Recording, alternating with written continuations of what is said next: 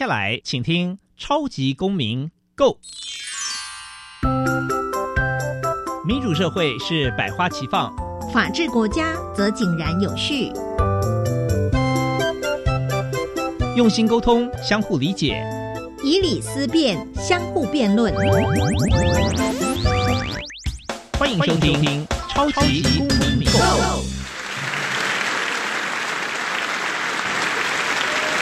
各位听众朋友们，大家好，欢迎再次收听《超级公民购》。本节目是由教育部所委托，由国立教育广播电台以及财团法人民间公民与法治教育基金会联合直播。我是节目的主持人苏格格苏明祥。十一月是所谓的资讯月，保密防谍，人人有责这句话，曾经陪着许多六年级以前的爸爸妈妈长大的话，在现代呢又有了新的意义。现在网络资讯的发达，传输的快速。那我们是否有想过资讯安全的防护呢？今天节目很荣幸可以邀请到东吴大学资料科学系的教授苏维忠老师，以及熟知治安法规的谢孟昭大律师，一起来跟我们讨论今天的主题。民间公民法治教育基金会是以推广民主基础、公民行动方案为中心，希望培育未来的公民具备法律价值以及思辨的能力。本基金会每年固定举办全国公民行动方案竞赛。除此之外，也不定时的举办教师研习工作坊，期待与社会各界合作，推广人权法治教育。接下来进入小小公民庭看厅，小小公民庭看厅。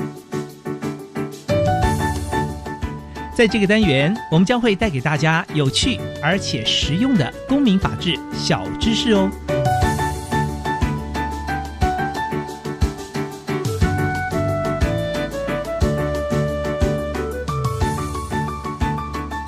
谓的资讯是一种资产，对于组织的营运不可或缺。资讯的存在形式有许多种，可以列印或书写于纸本，可以电子的形式储存，或交谈、口述等等。无论资讯的形式为何，以何种方式分享或储存，均应该加以适当的保护。接下来进入公民咖啡馆。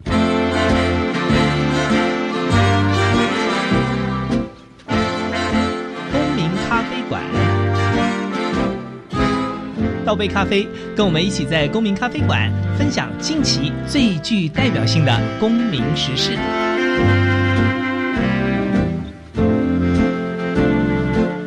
各位听众朋友们，大家好，欢迎再次收听超级公民购。那今天我们来聊一个，因为十一月份呢是资讯月，那这个资讯的安全啊，特别在校园里面哦，其实会牵涉到相当多的这个人权保障、法律问题哦。以及以及这个所谓的各资法的问题哦，所以我们今天呢就来聊聊校园治安的防护认知及法律宣导。那邀请到两位大来宾呢，哦，第一位呢是东吴大学啊资料科学系的教授苏维忠老师，大家好。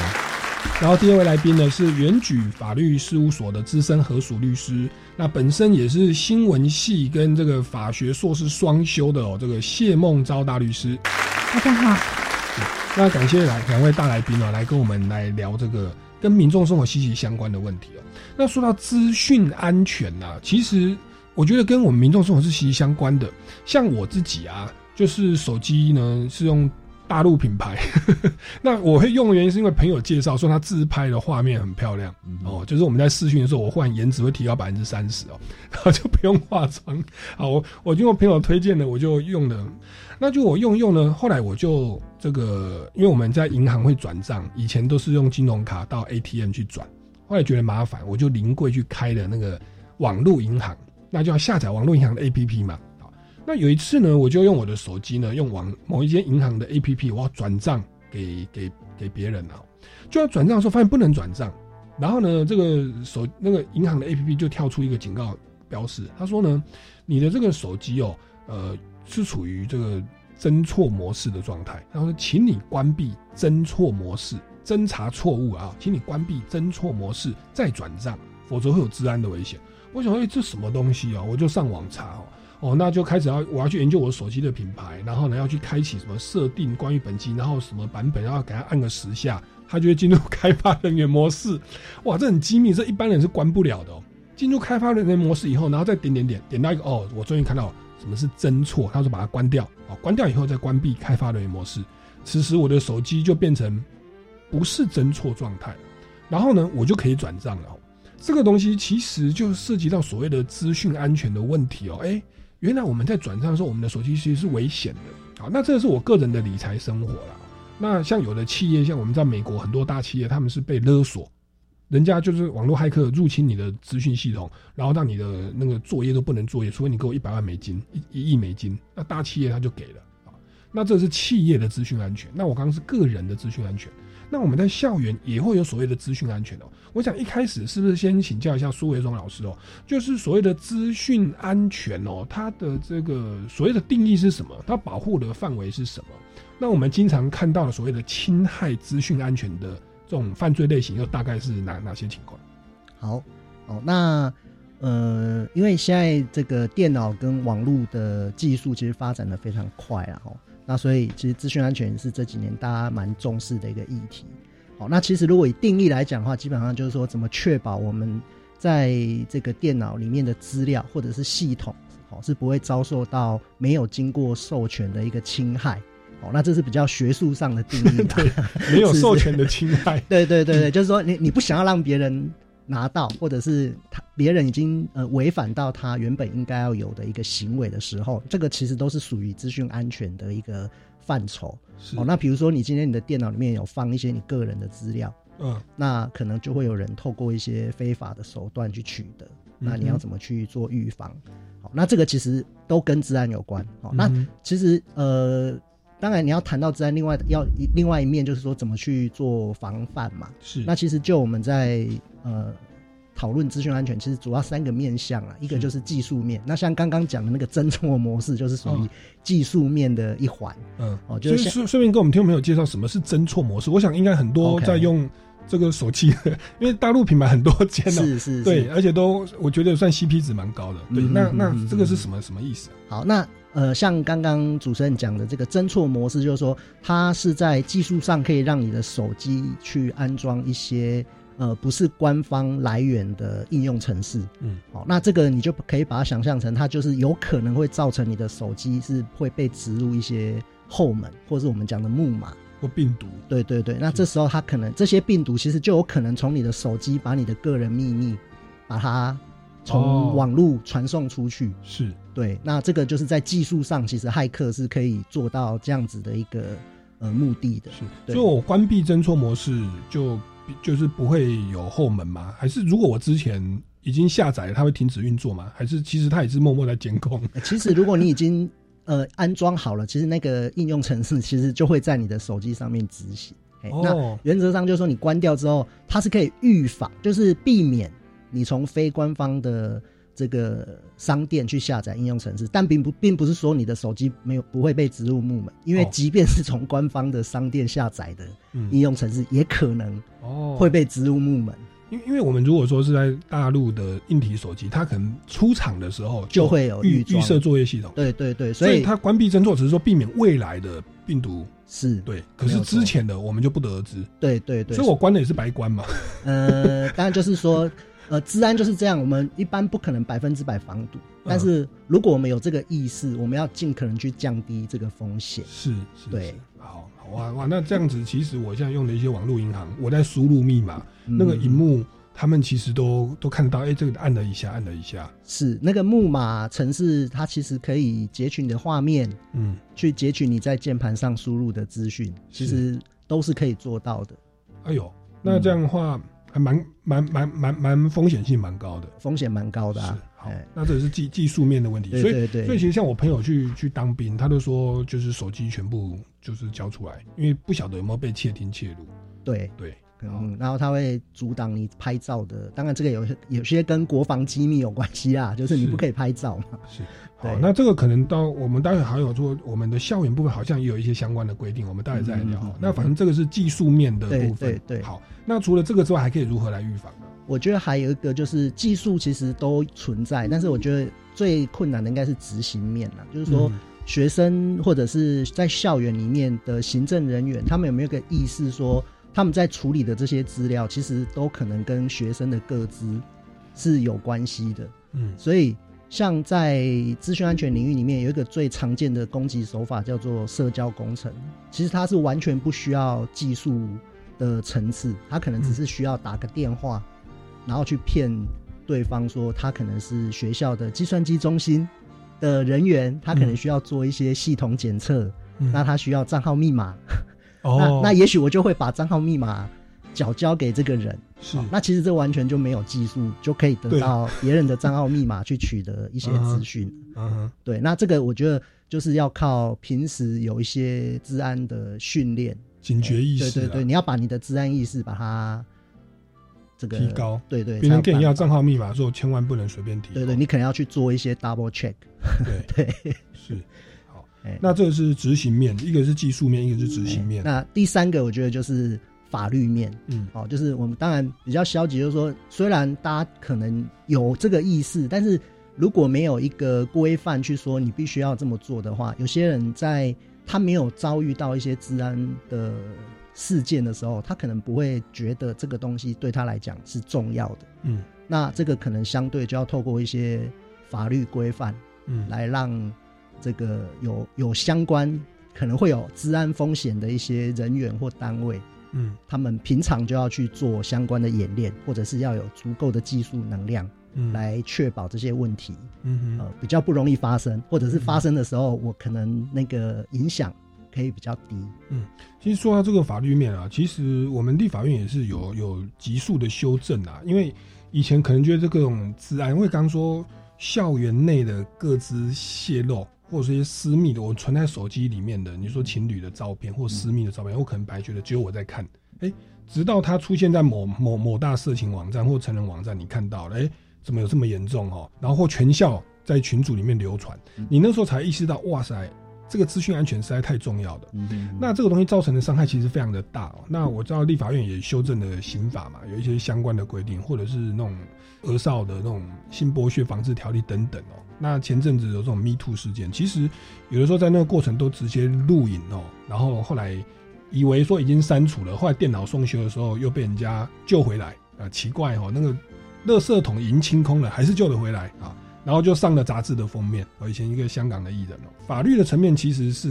也也也会直接配套，就是说，哎，我们的资讯安全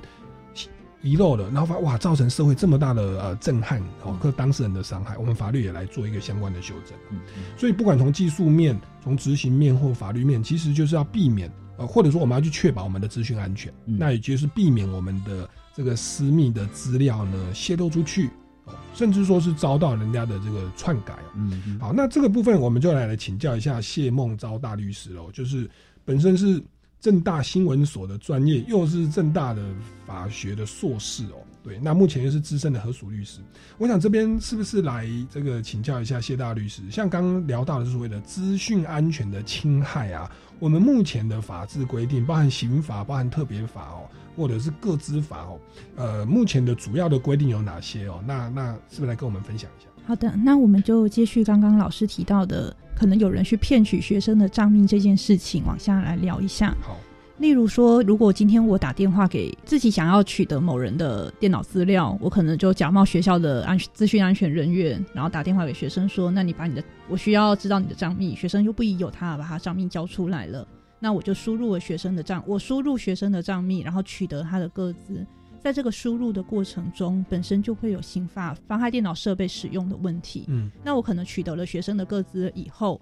我可能就把这个个资又散布出去。比方说，我可能取得了学生的学校成学学校的成绩单，嗯或者是我取得了学学生的地址，学生取得了学生的电话。我可能把这些个资，我可能纯粹只是基于暴富的目的，把这些个资散布出去，也有可能我认为这些个资是可以卖的，我又把它转手拿去转手拿去卖给别人，嗯这些都会有个人资料保护法的问题。嗯那刚刚提到的，因为还有一些关于性私密影像的部分，这个部分会是另外一个更严重的问题是，假设我们可能取得的是未成年人的私密的性影像，然后我把这些私密的性影像散布出去的话，那会涉及的是《儿少性剥削防治条例》。嗯我们刚刚提到的刑法妨害电脑使用罪跟个人资料保护法，虽然都是犯罪，可是相对来讲，他们的罪行罪责相对是比较轻的犯罪。那如果犯罪及情节不严重，也比较有争取一颗罚金的机会。但如果是散布私散布私密性影像、未成年人的私密性影像，导致了涉及了儿少性剥削防治条例，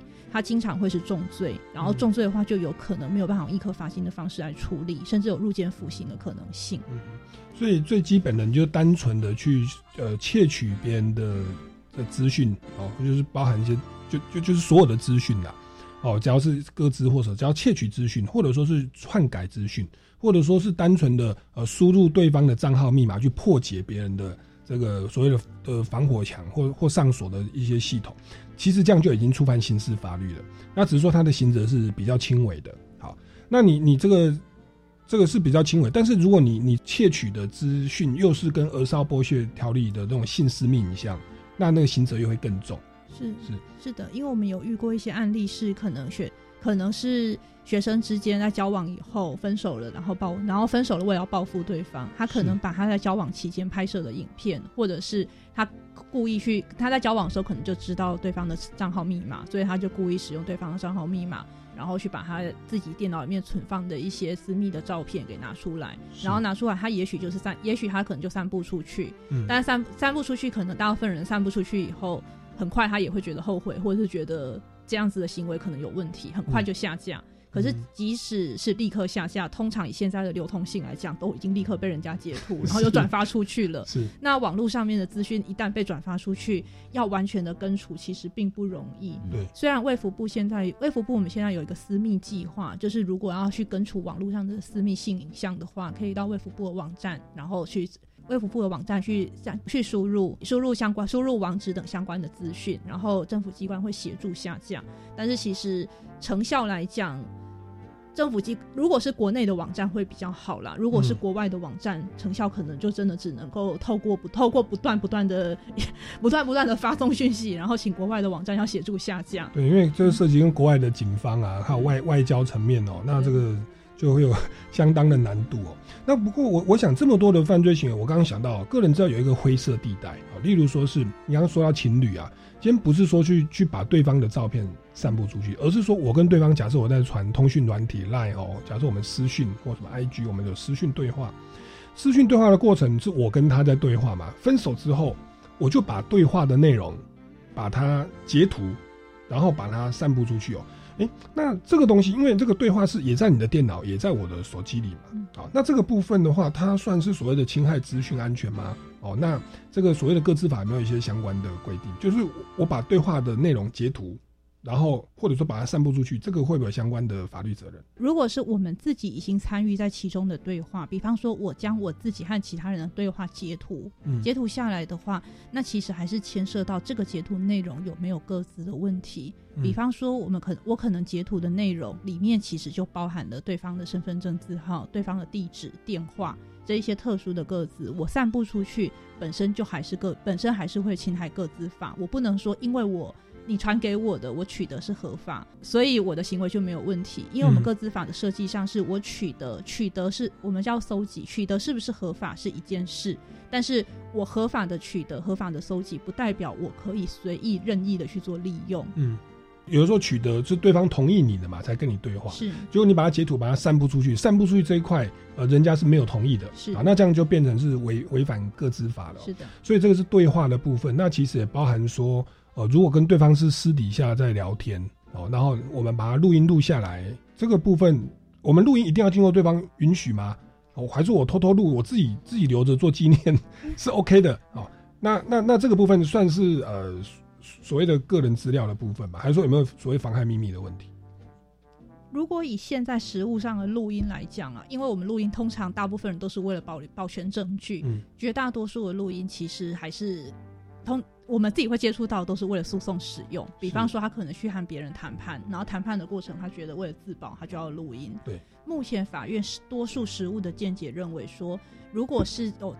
我参与这场谈话的人为了搜证而录音，即使没有事先告知，这个证据本身还是可以使用，是它也不一定违法。但是如果不是向不是只向法院提出，而是拿去公告给全世界的话，那其实又回到那个问题是，我的取得可能是合法的，因为我参与了这场谈话，我自我并不是去窃录别人的谈话，也许我取得不一定是违法的，可是我拿去公告给全世界的时候，那个利用的行为并不会因为我取得是合法的就一定会合法。是，所以我们在利用的过程要有正当理由了。是诉讼上捍卫权利，因为诉讼它基本上还算是很少人，就是相关的司法人员才会去知道的。对，但是你不能够把它录音以后拿去拿拿去爆料啊、那爆料当然一方面有妨害名誉的问题，但我可以讲说，我这个录音嘛，我不是无中生有啊。可是这个当中，其实这个过程有有有点算是有点妨害秘密，因为人家跟你聊天，并没有想要让它公诸于世。对，那等没有经过对方同意，把它散布出去的。哦，所以大家在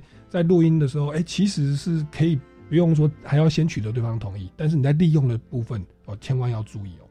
好，那那这个是呃，我们侵害资讯安全哦的这个相关的会有相关的一些法律责任。那其实还有很多的一些，不管是政府的政策啦，或者是一些相关的生活的案例、新闻案例，都会跟所谓的资讯安全哦这个有关。我们先进一段音乐哦，休息一下，待会再回来节目的现场。那这一段音乐呢，是由歌手邰正宵所写的公益歌曲，叫做《仰望》。那鼓励大家在生活的逆境当中，不要灰心，不要沮丧，要定睛在永恒，抱着希望，坚定的走下去。那他也找了很多的歌手，像是张云金、何芳哦、杨倩石哦、胡一芬哦，这个以及这个蔡家珍跟主持人苏格格哦，我们一起带来这首《仰望》。进一段音乐，马上回来节目的现场。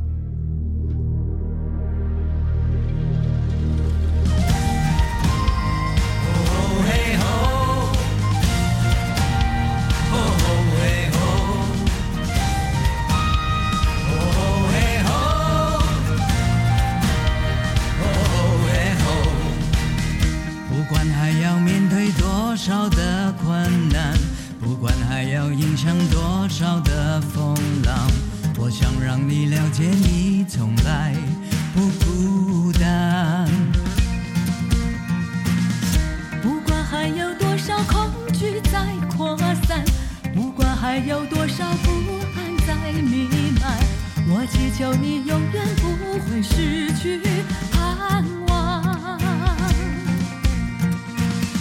原来我们是如此脆弱，像容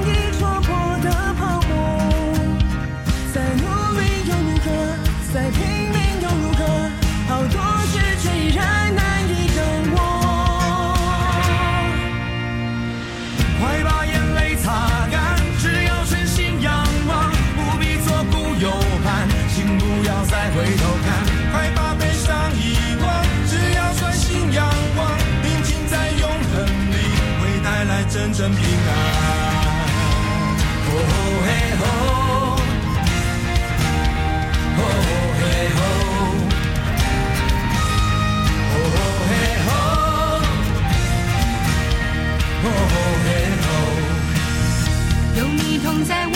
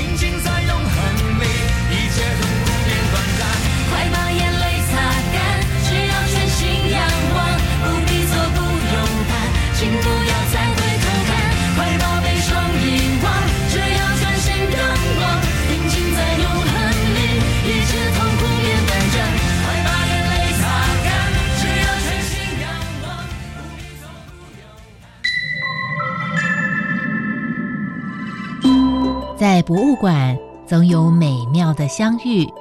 您多久没到博物馆走走了？我是德芳，每个礼拜四上午十点零五分到十一点钟，欢迎来到博物大玩家，让我们一同遨游博物馆的艺术天空。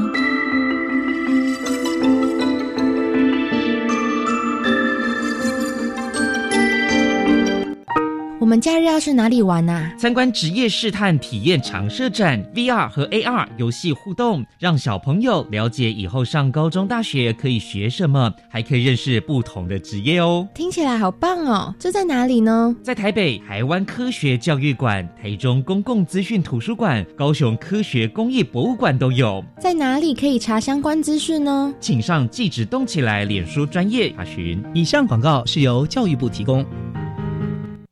全民共享普发现金六千元，新生儿也能领。一百一十二年十月一日至十二月三十一日，在国内出生的国民，只要领有出生证明，且生母或生父符合领取资格，就能领。仅于一百一十三年一月三十一日前至邮局临柜领取哦。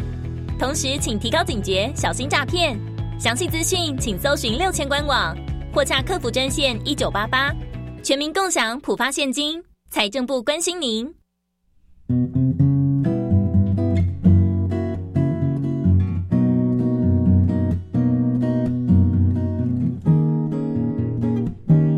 是苏密苏米恩，你现在收听的是教育电台。我，朋友们，就爱教育电台。耶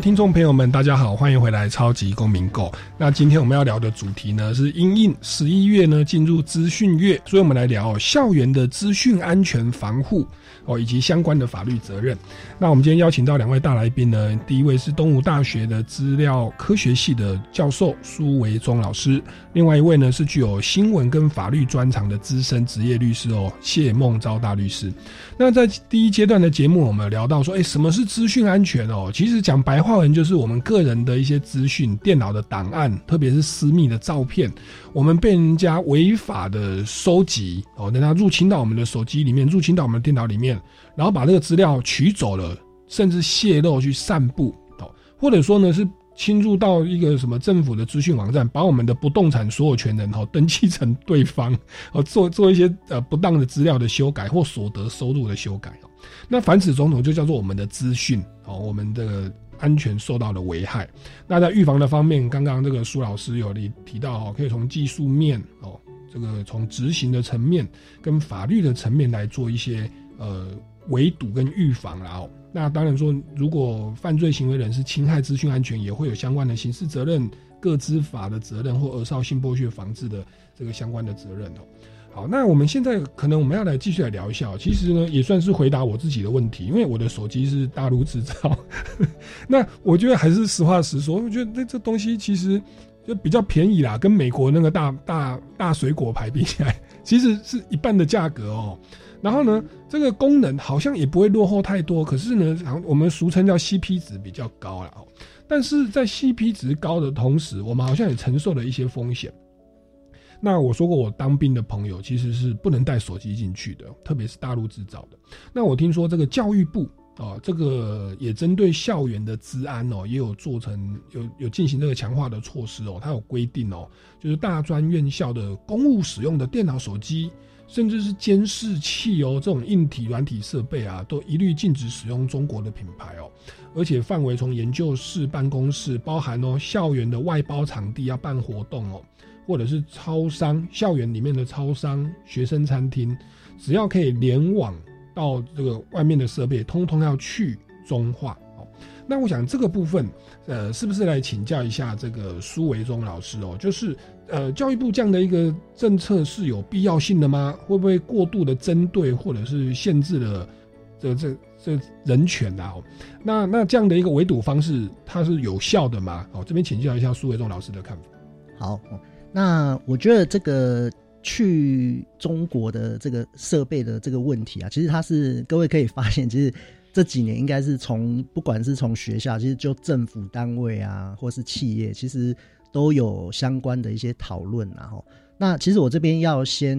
讲一下，就是说，其实不管是是不是中国制造的设备，其实都会有治安的风险存在的。对，哎，那只是说为什么我们要呃特别呃去提到中国制造的，是因为当然在本身我们跟中国之间有一些这个政治上的一些问题。嗯，那当然还有就是呃我们呃在。购买中国制的产品，其实有一个最大的主因，是因为它的价格是比较便宜的。对，那所以呃，就制造这些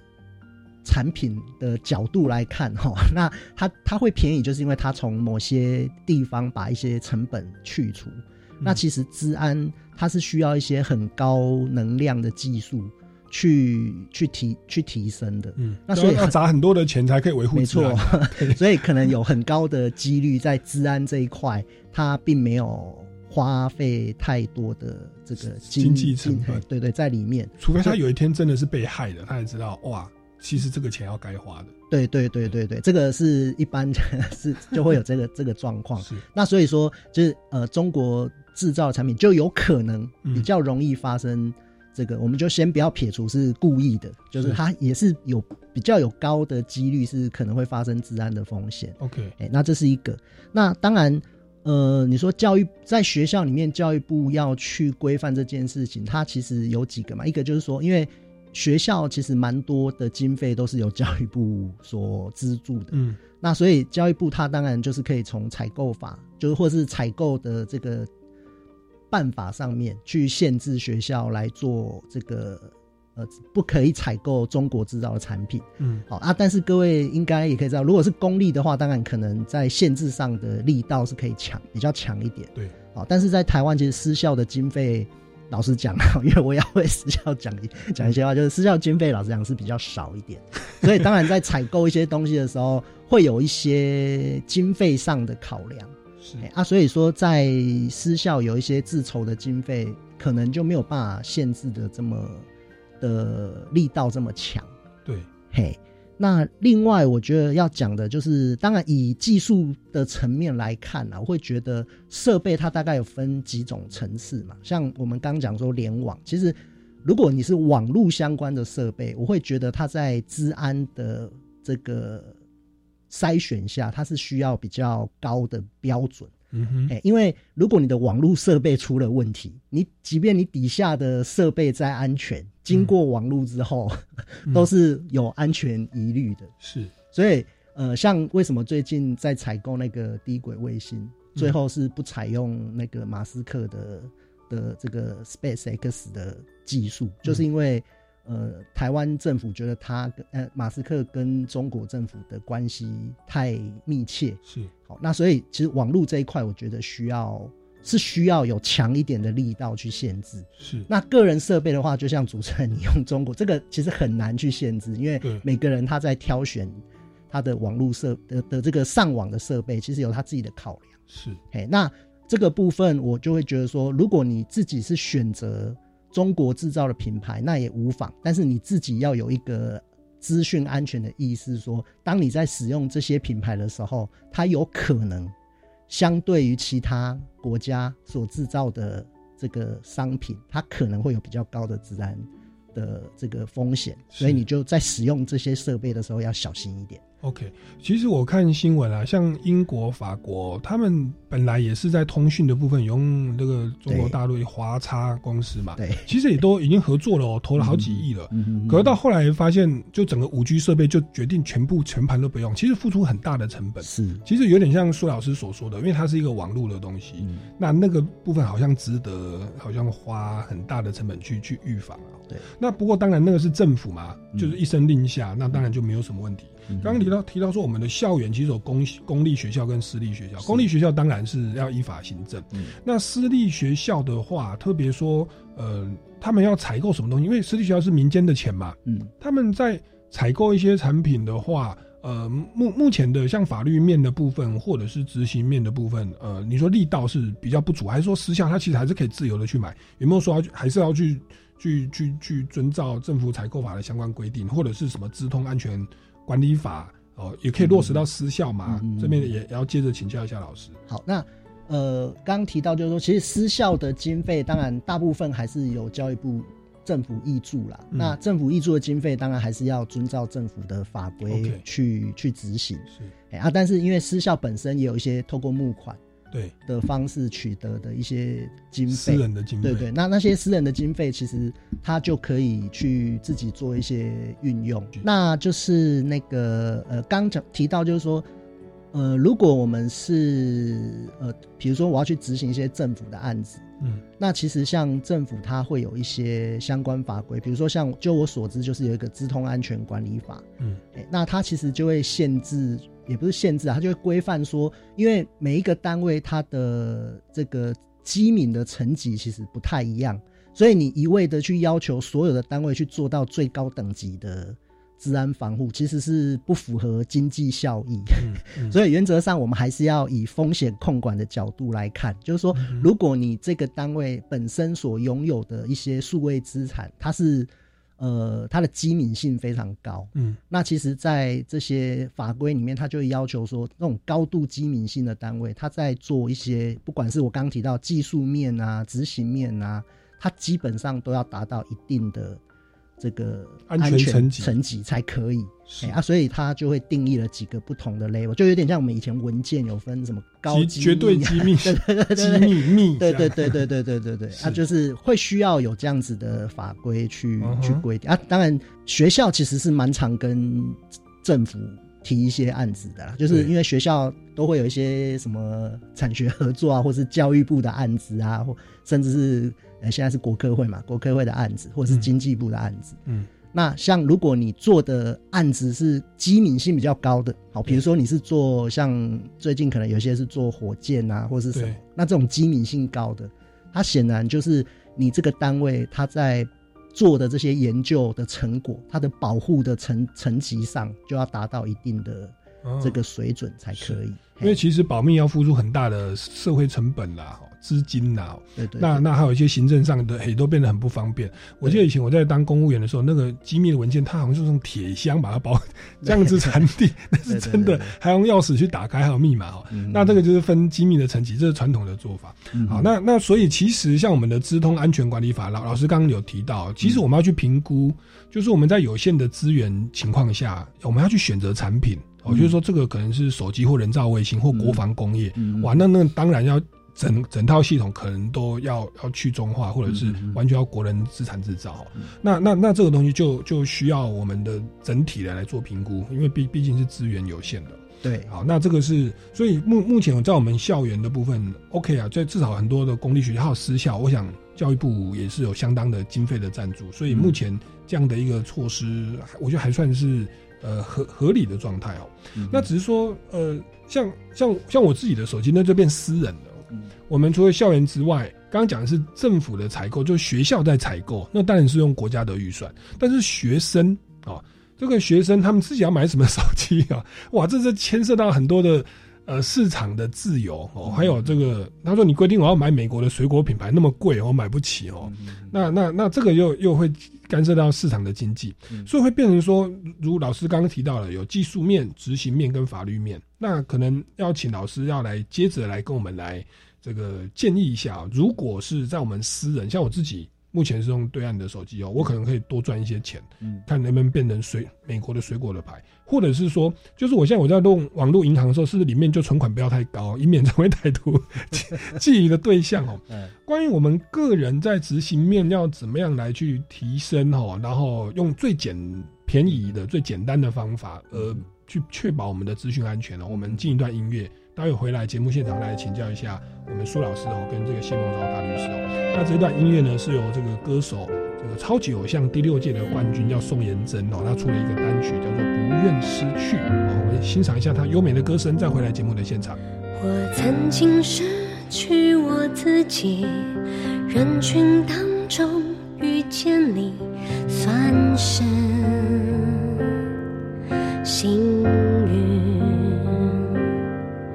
我就像漂流的物体，水面之下。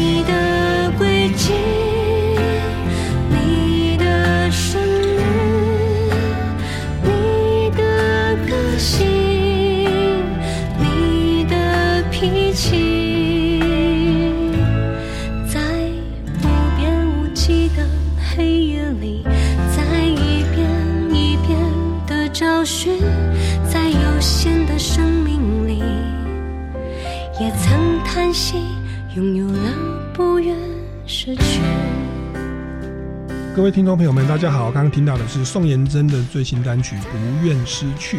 哦，因为他也是我同袍战友啦，以前超级偶像第六届，我是第八强哦，那他是冠军好。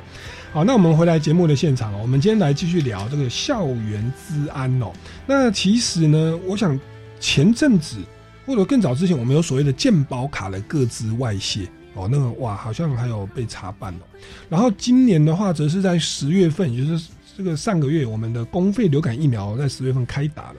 那校园也有展开大规模的接种，但是呢，却传出所谓的校园流感疫苗电子化系统有出现的治安问题哦。好像是有一个学校的学生，他要上网去查一下自己有没有打过疫苗，居然有查到别的学校的学生哦。然后原因是因为同名同姓。好，那我想这边就要来请教一下这个老师。我们刚刚说过，在这个资讯安全的部分，其实有可以从技术面、执行面跟法律面来进行预防。好，那像我们的这个健保卡或者是这个疫苗的电子化系统，是不是就是在技术面呃出了一些问题？那这样的一个修正是不是值得我们更关注？那如果当政府的这个技技术面、法律面可能还没有配套上来的话，那我们像在使用私人的手机，或者是我们平常在使用电脑资讯的时候，有没有一些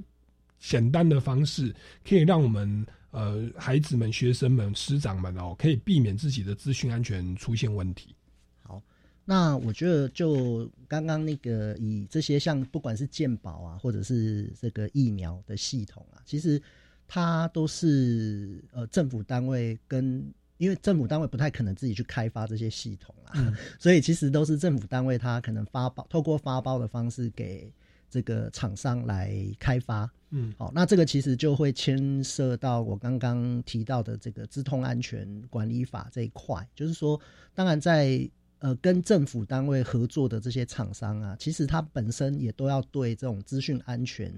的这个怎么去开发系统，然后去符合一个资资讯安全的一个标准，嗯哦，需要去符合。是那老实讲，这个当然成本是蛮高。比如说，就我所知，你要找一家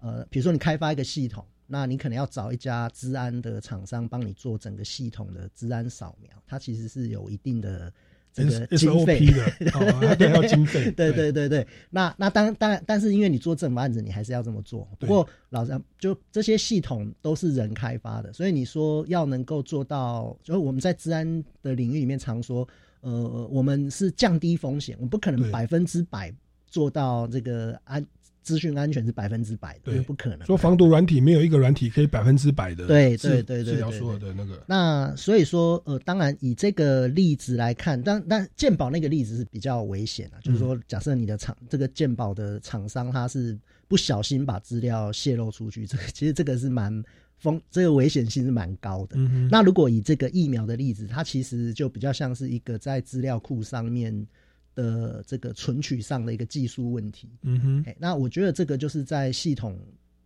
马上去把它修复，就是说不要把这个资料把它外泄到校园之外。嗯好，那可以在校园内就把它防堵住。那我是觉得是比较重要。嘿啊，反而是我刚刚有提到，就是说，因为重点就是说，这些系统它在做登录的时候，哦，它有一些账号密码的一个防护机制。嗯好，但是这些操作人员他们在账号密码的保护上面有没有一个治安的意思去？比如说你的账号密码要设定的多安全，嗯那你在什么情况下才可以把这个账号密码交给别人来使用？因为一旦你这个账号密码交给了一个呃没有办法相信的人，其实嗯这个资料就就就就是外泄出去了。所以我会觉得就是说，反而怎么去让这些使用这些系统的人，他有足够的训练跟治安的意识去保护这些系统里面背后的资料，嗯，那它会是重要的。是。所以其实全民都要有一个基本的概念，就是我们的资讯几乎照这样讲是不太可能百分之百的完全安全。对对，所以就变成我是不是就少用网络银行？然后这个账号密码是不是要常常更新？或者说我这种数位的账户钱不要存太多？哦，就是把那个风险性稍微降低。我觉得这个是一个有点像方便性跟安全性的拉扯啦。对对啊，就是看每个人，因为每个人他能够承受的那个治安风险其实不太一样。是哎，那所以这个可能就是要看，就是你可能要分散了。比如说，啊当然你还是要有一些不要用存网络银行啊。对，数位银行可能不要存太多钱。好，这个可以给大家参考。其实我觉得这是增加全民的一种治安的意识。对哦，但在我常跟我的朋友、朋友或学生讲啊，说这个手机里面你们情侣关系绝对不要拍一些东西，你们觉得说天长地久，其实、嗯其实 不要说对方不会出卖你啦，嗯哦，或者说你们会不会分手啦，你你存在里面其实都是有风险的，所以你最好是连拍都不要拍哦。那说到这个，其实就就我这种这种情侣的这种各自的这种问题，其实蛮多的。那我知道说，除了有的人是分手，在校园里面啊谈恋爱分手以后由爱生恨，去刚刚说散布对方的这种照片啊，这当然是《儿少性剥削防治条例》嘛。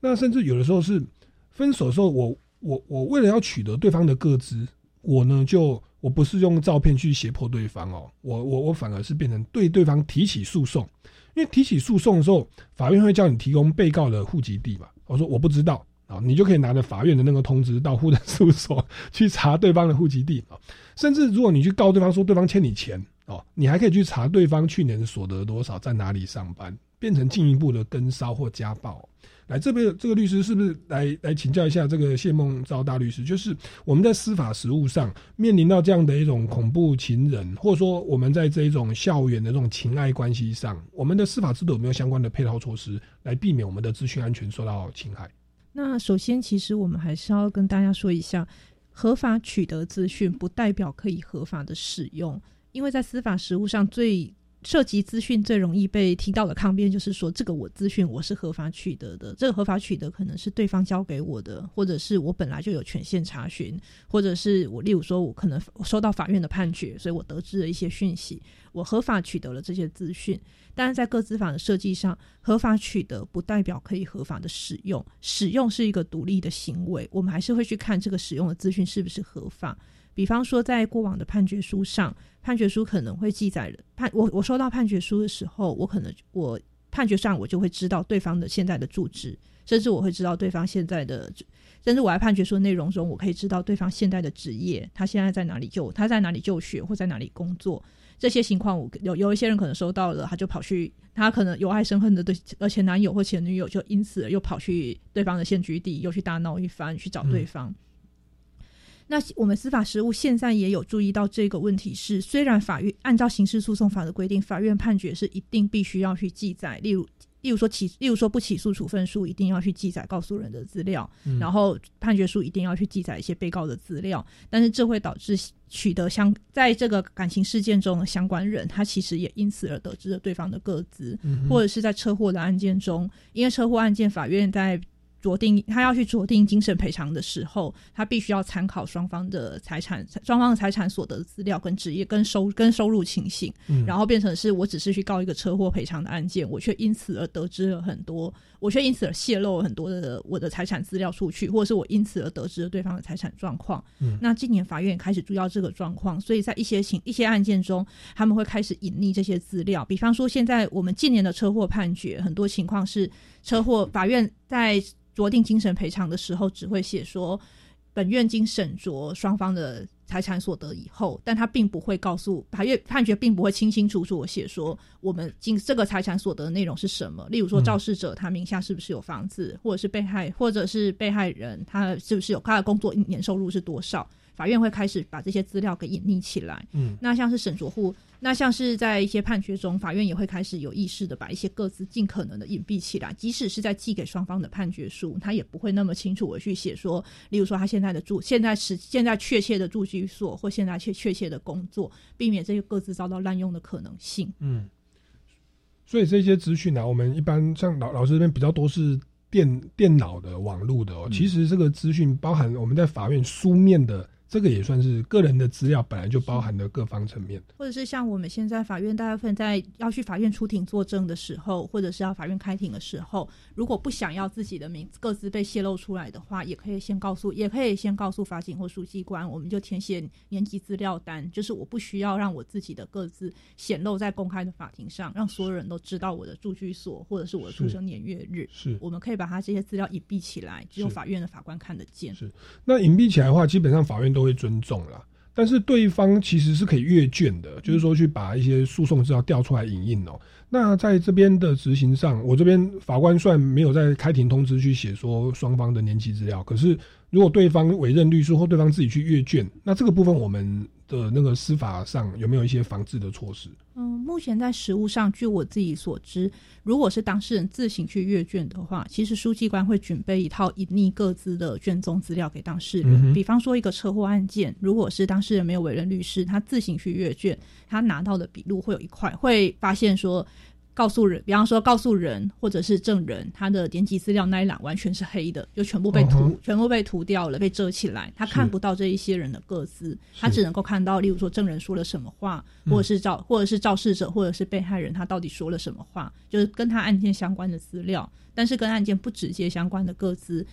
这个当事人就看不见了。嗯那如果我们律师去阅卷，目前来讲的话，律师阅卷其实还是可以取得全卷资料，就是各自不会特别的隐匿。但是我们在执业的时候也会特别的去注意说，如果要把这些资料提供给当事人，其实我们还是要把各自保护起来，避免当事人去做不当的利用。是，所以这个个人资料防护法在我们的诉讼上哦，其实包含公家机关的行政上，那也包含校园里面，因为老师对于学生的个资其实是有的，那你们不能把它当成公公开的资讯这样传哦，你要使用。呃，取得当然是合法的，可是你在利用的时候一定要有正当的理由，是有必要性的哦。然后不要让闲杂人等拿出来哦来进行，特别是说拿去公开或到网络上、媒体上去爆料哦，那其实都会有侵害个资法的相关的法律责任哦。好，那今天我们节目非常感谢两位大来宾哦，来跟我们分享这么多宝贵而又专业的知识哦。各位听众朋友，如果对于这种校园的资讯安全还有相关的这个问题，也欢迎到我们超级公民购脸书粉丝专业来留言。那我们超级公民购呢，其实最近也把节目内容哦